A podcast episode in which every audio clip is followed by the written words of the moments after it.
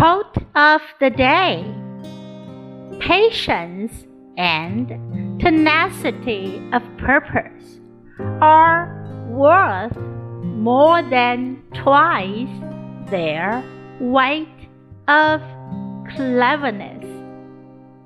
By Thomas Henry Huxley. 耐心和坚守目标比人们的聪明值钱两倍更多。 Patience and tenacity of purpose are worth more than twice their weight of cleverness. Word of the day tenacity. 坚韧、坚毅 tenacity